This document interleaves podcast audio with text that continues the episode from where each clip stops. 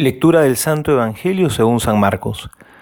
Los discípulos se habían olvidado de llevar pan y no tenían más que un pan en la barca. Jesús les hacía esta recomendación. Estén atentos, cuídense de la levadura de los fariseos y de la levadura de Herodes. Ellos discutían entre sí, porque no habían traído pan. Jesús se dio cuenta y les dijo, ¿A qué viene esa discusión porque no tienen pan? ¿Todavía no comprenden ni entienden? Ustedes tienen la mente enseguecida, tienen ojos y no ven, oídos y no oyen. ¿No recuerdan cuántas canastas llenas de sobras recogieron cuando repartí cinco panes entre cinco mil personas? Ellos le respondieron, doce. Y cuando repartí siete panes entre cuatro mil personas, ¿cuántas canastas llenas de trozos recogieron? Ellos le respondieron, siete.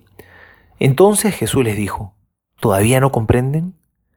Palabra del Señor, Gloria a ti, Señor Jesús. La levadura es esa sustancia que hace que la masa fermente y crezca.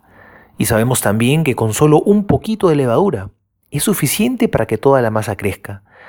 Es así el reino de los cielos. Es así como Jesús actúa. Él no nos impone nada, sino que con mucha delicadeza nos invita, como esa pizca de levadura, toca delicadamente a la puerta de nuestro corazón, y si lo dejamos entrar, esa llamada tan discreta y reverente que nos hace Jesús nos transforma la vida, acrecienta nuestra capacidad de amar, hace que empiece a brotar las virtudes de nuestro corazón y la masa de nuestra vida interior crece y empieza a dar mucho fruto en la vida. Pero también podría suceder al revés, porque en este Evangelio el Señor nos advierte de la levadura de los fariseos y de la de Herodes. En los fariseos, esta levadura mala podría ser la hipocresía o la dureza de corazón. En Herodes, el sensualismo o la superficialidad. Preguntémonos también cuál es esa levadura mala que está en nuestro corazón y que quizá está fermentando y creciendo y que si no la combatimos nos hace daño. El Papa Francisco ha dicho cómo las tentaciones, cuando las vamos permitiendo, tienen tres características. En primer lugar, empiezan a crecer como la levadura y empiezan a ganar terreno. Luego contagian, porque el pecado es difusivo y busca siempre a otro para hacer compañía. Y finalmente siempre se justifica.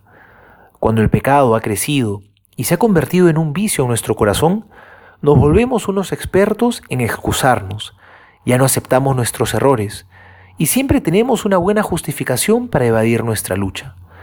Dejemos que la buena levadura, la del amor de Jesús, crezca en nosotros, para que así demos abundante fruto. Soy el Padre Juan José Paniagua y les doy a todos mi bendición en el nombre del Padre y del Hijo y del Espíritu Santo. Amén.